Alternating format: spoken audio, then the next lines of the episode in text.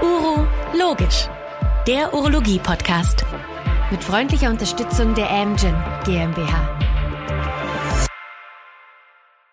Meine sehr verehrten Damen und Herren, liebe Zuhörerinnen und Zuhörer des Urologisch Podcasts, ich freue mich auf eine neue Folge, die eine Teilfolge einer ganzen Vierer-Serie ist, äh, wo es nochmal ein bisschen genauer um das Prostatakarzinom gehen soll. Und ich freue mich ganz besonders auf meinen Gast heute. Das ist Professor Heidenreich aus Köln. Hallo, lieber Axel. Herzliche Grüße nach Köln. Wie geht es dir heute? Hallo, Christian. Danke. Soweit gut.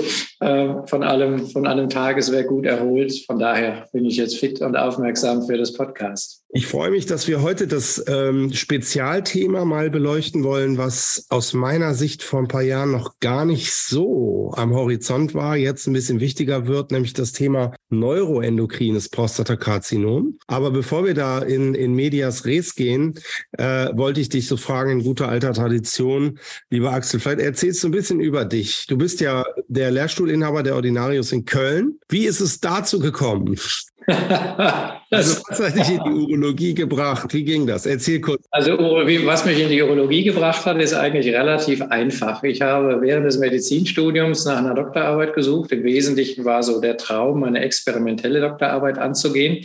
Man muss sich jetzt ja aber nur gefühlt fast, äh, also mehr als 30 Jahre zurückversetzen. Experimentelle Doktorarbeit hieß ja damals nicht irgendeine fancy Molekularbiologie oder sonstiges, sondern das war einfach tierexperimentelle Arbeit. Und da hatte ich das Glück, dass ich in Mainz dann eine Arbeit, mikrochirurgische Arbeit bekommen habe zum Anlegen von protokravalen Anastomosen bei Ratten. Die haben dann Steine gebildet und dann war eigentlich die Idee, ein Steinmodell zu entwickeln. Mhm. Und dann habe ich mir gedacht, na gut, wenn du schon die Doktorarbeit in der Urologie machst, dann tust du da auch mal formulieren. Und das habe ich dann gemacht. Und das war damals zu den Hochzeiten von Herrn Professor Hohenfellner in Mainz so dass ich äh, praktisch alle ähm, die großen Ordinarien von heute damals versammelt hatte als Oberarzt und wirklich riesengroße, super tolle OPs sehen konnte und daran teilnehmen konnte. Und dann war für mich klar, ich gehe in die Urologie. Und das blieb dann so der Traum letztendlich. Und dann hatte ich das Glück während meiner AIP-Zeit, die gab es ja damals noch, dass ich dann am Bundeswehrkrankenhaus in Koblenz gelandet bin und darüber dann wiederum in meinen so vielleicht einen Schwerpunktbereich der Hodentumoren reingerutscht bin und darüber hat sich dann wieder das Interesse an der Uro-Onkologie entwickelt und so hat sich das dann langsam aber sicher ähm, fortgesetzt. Na gut, und dann hatte ich ähm, ja, natürlich ein bisschen durch die wissenschaftlichen Aktivitäten, durch die klinischen Aktivitäten dann erstmal das Glück, dass ich in Aachen den Lehrstuhl bekommen konnte und da von 2018 bis 2015 war und mich dann letztendlich, weil wir uns hier in Köln extrem verwurzelt fühlen, also sowohl die Kinder sowohl unsere Aktivität in der Kirche, nicht in der Kölner Kirche, sondern in der Nachbargemeinde, sonst wäre es jetzt schwieriger.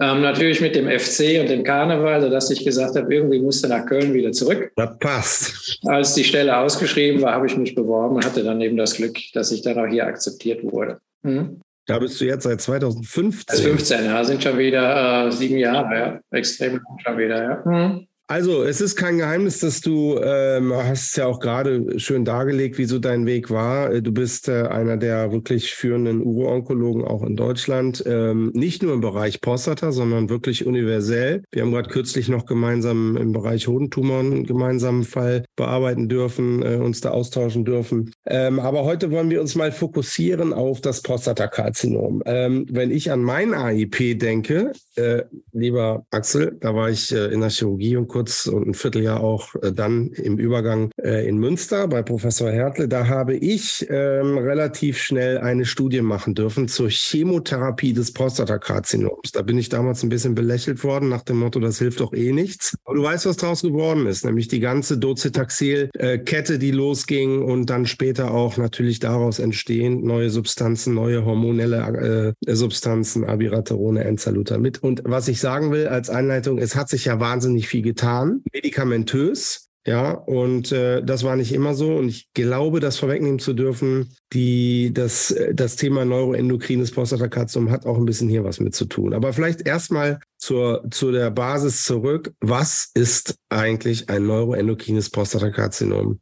Also, das ist im Wesentlichen ist das wirklich eine ganz extreme Rarität. Man sagt so, von den Neudiagnosen Prostatakarzinom ist weniger als ein Prozent ein komplettes neuroendokrin entdifferenziertes Prostatakarzinom, was einfach aus bestimmten Zellkompartimenten der Prostatadrüse entsteht. Man findet da häufig ähm, genetische oder molekulare Veränderungen, ähm, viele ERG-Fusionsveränderungen, ähm, viele Mutationen Richtung, äh, also aktivierende Mutationen in Richtung von C-MYC zum Beispiel oder der Aurora-Kinase. Man findet viele Verluste von Tumorsuppressorgenen wie Retinoblastomgen, Tumorsuppressorgen äh, P53, auch P10, also eine ganz besondere Entität. Und die ist letztendlich dadurch gekennzeichnet, dass sie völlig unabhängig von dem Androgen-Rezeptor-Pathway verläuft. Also da können Androgene hoch sein, die können niedrig sein. Das hat für die Proliferation überhaupt keine Rolle. Und basierend auf dieser neuroendokrinen Differenzierung haben diese Tumorentitäten doch dann auch ein anderes Metastasierungsmuster. Und wenn wir in der Klinik mit dem einen oder anderen Befund, oder es gibt so ein paar Charakteristika, die auf ein neuroendokrines Karzinom hindeuten könnten. Das ist einmal natürlich klar, dass der große Tumor in der Prostatadrüse selber, der typischerweise im Serum PSA negativ ist, was wollte ich gerade sagen? Ne? Das sind ja häufig Tumoren, die übers PSA, äh, Früherkennungsprogramm, schon mal gar nicht so häufig auftauchen. Ganz genau. Das wären also die wenigen wirklich seltenen Prostatakarzinome, die wir typischerweise über die in der Leitlinie nicht mehr favorisierte digitorektale Palpation erkennen könnten.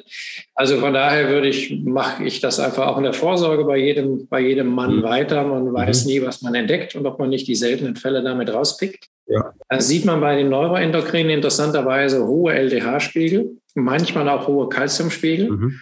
Und wenn wir sich so das Metastasierungsmuster anschaut, dann ist ganz charakteristisch, dass die häufig große retroperitoneale Lymphknoten haben oder dass sie Knochenmetastasen haben, dann aber osteolytische Knochenmetastasen. Diese, wenn einer dieser Parameter erfüllt ist, mhm. dann spricht man so typischerweise nach den sogenannten Apparitio-Kriterien von einem neuroendokrinen Karzinom.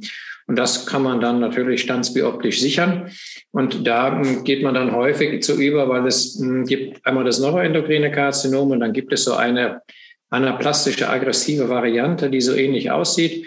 Und was die Pathologen typischerweise machen, ist dann die Immunhistochemie.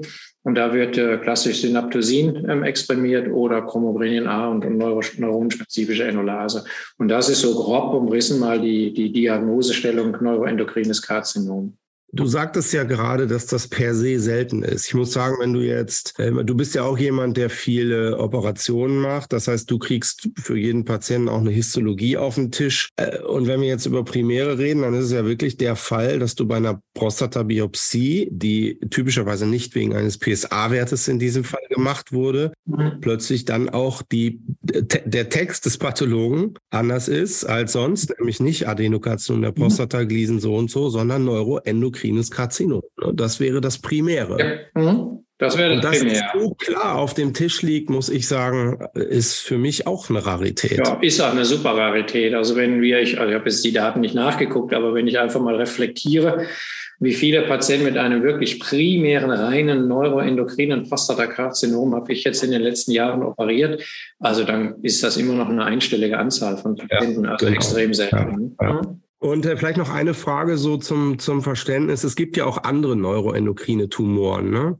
Also äh, jetzt mal gar nicht im urologischen Bereich, sondern neuroendokrine Tumoren des Darmes und so weiter. Das geht ja schon in die gleiche Familienrichtung dann, ne? Das geht in die gleiche Familienrichtung. Also wenn man sich molekulare Wirkprinzipien anschaut, wenn man sich Möglichkeiten der Diagnostik zum Beispiel im Sinne von PET-CT-Diagnostik anschaut, dann kennen wir ja vom klassischen Prostatakarzinom eigentlich die PSMA-basierte PET-CT-Diagnostik und Therapie. Mhm. Und da würde man beim neuroendokrinen Prostatakarzinom mit der Ausbreitungsdiagnostik zum Beispiel so einen Dotatate-Scan machen können, also ein Serotonin-basierter, Serotonin-Rezeptor-basierter Scan. Und den kann man dann je nach Metastasenverteilungsmuster auch therapeutisch nutzen, indem man äh, entsprechende mhm. Radionuklidtherapie mhm. wählt. Ne? Also eine ganz andere Richtung. Aber dieser Dotatate-Scan oder auch die Therapie wäre typisch für die entsprechenden neuroendokrinen extraurologischen Tumoren. Ja, ja.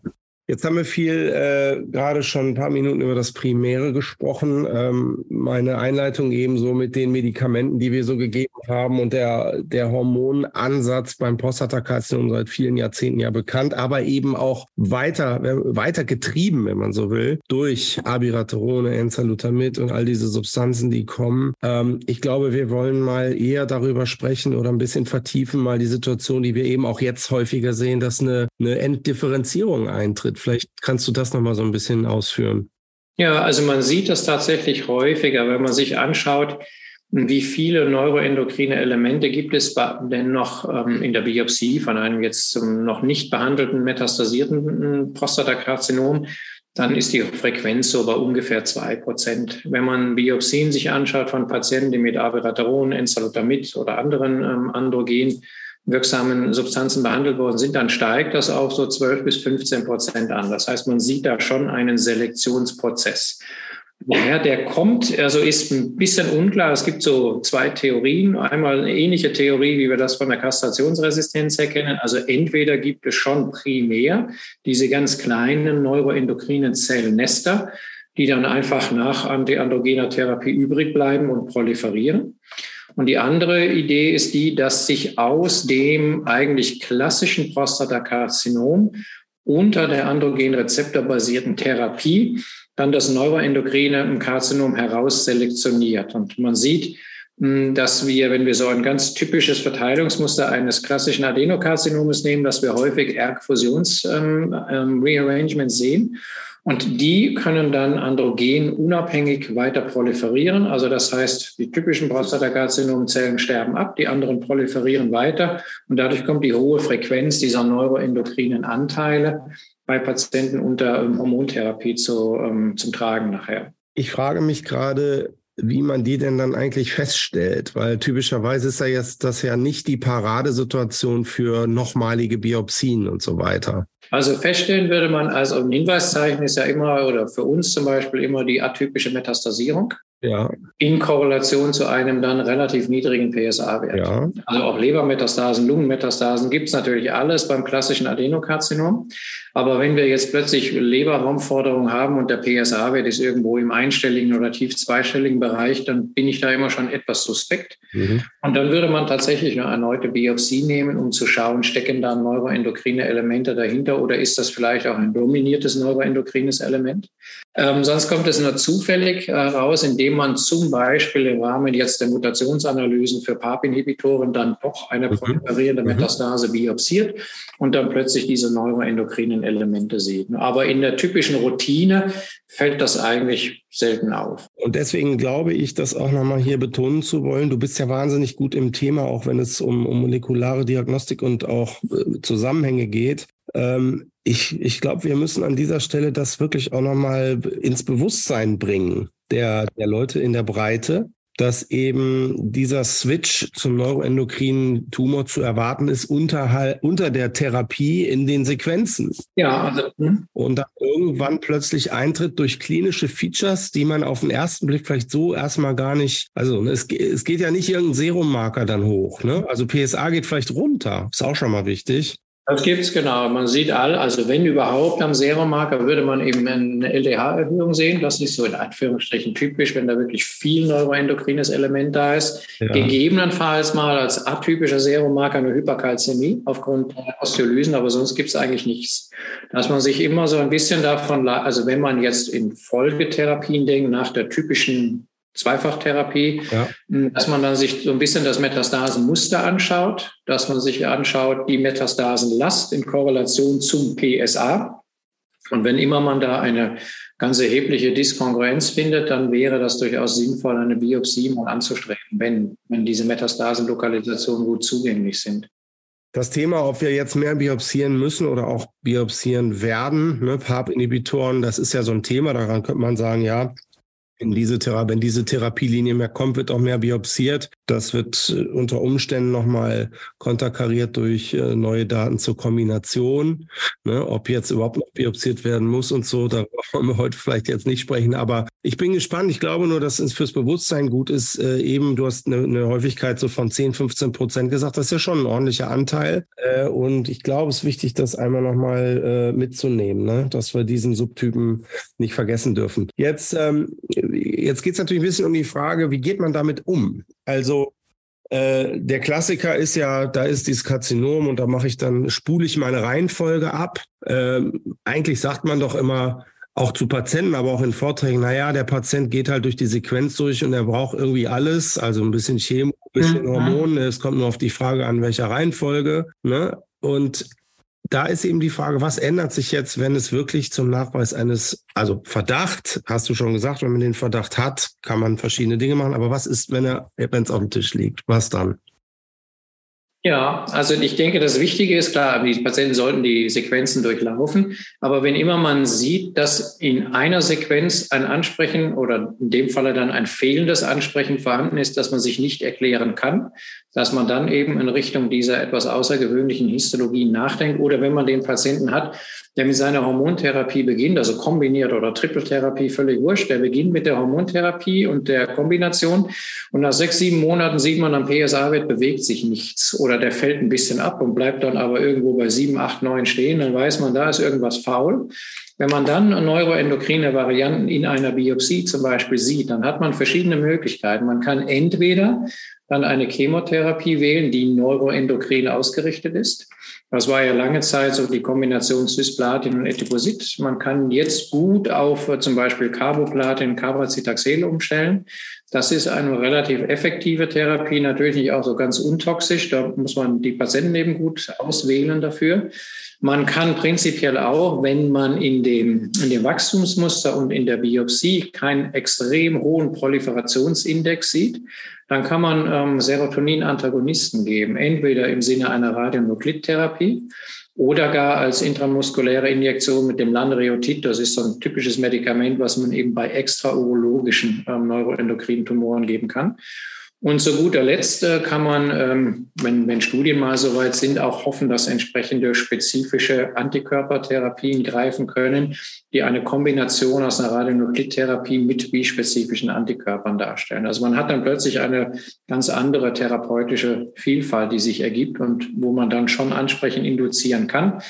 Immer mit dem Wissen, dass auch die metastasierten Neuroendokrinen dann eben schon ein, ein, ein sehr überschaubares Überleben haben. Ja, Vermutlich ist das auch so ein Thema, dass, dass hier wahrscheinlich dann doch auch die Zentren ins Spiel kommen. Ne? Also wahrscheinlich wird das dann für auch, ja, ehrlich gesagt, den einen oder anderen auch zu, ja, nicht zu kompliziert, aber ich, ich glaube, da, da sollte man sich dann wahrscheinlich den, die Erfahrungsschätze aus, aus größeren Zentren auch dazu holen. Ne? Ist ja wirklich nicht wahnsinnig viel bekannt dazu, ja. Das ist richtig, ist nicht so viel bekannt und ich denke, dass also Zentrum, das wäre für mich, heißt dann zentrumsbasierte ähm, Diagnostik oder Therapie oder ja, das Wesentliche wäre für mich eigentlich die zentrumsbasierte Diagnostik, weil man eben dann in diesen sogenannten Zentren die, die Bandbreite der Diagnostik hat, also die molekularen Analysen, man hat die, die Radio, ähm, man hat die Radionukliddiagnostik ähm, an der Hand und basierend auf, den, auf diesen Ergebnissen kann man dann ja sagen, äh, für den Patienten kommt Therapie ABC in Betracht und kann die Patienten ja dann wieder an die sogenannten Nicht-Zentren zurücküberweisen und dann läuft die Therapie halt da. Aber das, die Basis für die Therapieentscheidung ist ja dann wirklich die komplexe Diagnostik mhm. und das Ableiten von den therapeutischen Konzepten. Mhm. Und da wäre so eine kombinierte, ähm, ja. gute Kooperation, glaube ich, sinnvoll. Prima. Nee, sehr gut. Fällt dir sonst noch was ein? Gibt es noch irgendwie was am Horizont, wo, wo wir Zukunftskonzepte äh, hier noch sehen können für das Neuroendokrine oder ist es das? Nee, ich denke schon. Also man kann sich ja so ein bisschen vielleicht orientieren an den ähm, eben nicht Prostatakarzinomen, die neuroendokrine Differenzierungen haben. Und es gibt so einen typischen Marker, der heißt DLL3, das heißt so Delta-like Ligande 3. Das ist so ein Marker, den man beim äh, Bronchialkarzinom häufig sieht, den man auch beim Prostatakarzinom erkennen kann und bei dem es zumindest Ansätze jetzt äh, noch im präklinischen Bereich und in einem ganz, ganz, ganz frühen klinischen Bereich gibt, eine, eine Radioimmuntherapie durchzuführen. Also so wie wir das PSMA-Lutetium beim klassischen Adenokarzinom der Prostata kennen, gibt es hier entsprechende Entwicklungen für eine bispezifische Antikörpertherapie, die zumindest in den ersten Studien, die dazu durchgeführt worden sind, ein ganz gutes Ansprechen zeigen. Und das ist so die Fortentwicklung, ähm, die ich sehen würde. Also wirklich eine spezifische ähm, ja, dann Biomarker getriggerte Therapie basierend auf diesem DLL3. Und den weist man im Gewebe nach oder ist im Gewebe nach. Das ist, ganz, das ist eigentlich eine ganz banale immunistochemische Untersuchung, also wirklich mal einer von den Biomarkern, der billig ist, der schnell nachweisbar ist und den man in so einem neuroendokrinen Panel, also zusammen mit Chromogranin, NSE und ähm, auch Synaptosin laufen lassen kann. Wobei nach meinem Verständnis, das wirst du vermutlich nochmal kommentieren und vermutlich auch bestätigen, macht es dann keinen Sinn, das Gewebe von der Stanze von vor 15 Jahren zu nehmen, ne? Nein, in dem Falle nicht. Da ist tatsächlich so, dass es sinnvoller ist, die neue proliferierende Metastase zu biopsieren. Ja. Wenn wir sonst bei den klassischen Adenokarzinomen nachschauen, da ist es also fast, wenn wir nur nach BRCA1, 2 schauen wollen, fast egal, weil das fast mhm. alles äh, Keimbahnmutationen sind. Genau. Aber bei den Neuroendokrinen, das entwickelt sich ja über die Zeit hinweg. Und da wirst du in der primären Stanze kaum was sehen. Also Exakt, da tatsächlich genau. die Metastase biopsieren. Ne? Lieber Axel, ich glaube, das war ein doch sehr kompaktes und, und vollständiges Kapitel. Ähm, ich fand das großartig. Auch ich habe was mitgenommen. Äh, ich glaube, wir tun gut daran, das Thema hier nochmal wirklich so darzustellen und es ein bisschen bekannter zu machen. Und äh, ich ähm, danke dir sehr herzlich. Ja, danke für die Einladung, gerne. Hm. Und äh, möchte Ihnen, meine lieben Hörerinnen und Hörer, auch nochmal die anderen drei Folgen dieser Vierer-Miniserie ans Herz legen, wo es, wie gesagt, fokussiert um, um einzelne äh, Kapitel und, und Schwerpunkte des Prostatakarzinoms geht. Und äh, damit äh, verabschiede ich mich äh, von Ihnen und äh, freue mich, wenn Sie beim nächsten Mal wieder einschalten. Und dir, lieber Axel, herzliche Grüße nach Köln und nochmal vielen Dank fürs Mitmachen. Gerne, gerne. Okay, bis bald. Tschüss. Tschüss. Logisch, der Podcast von Urotube. Mit freundlicher Unterstützung der Amgen GmbH.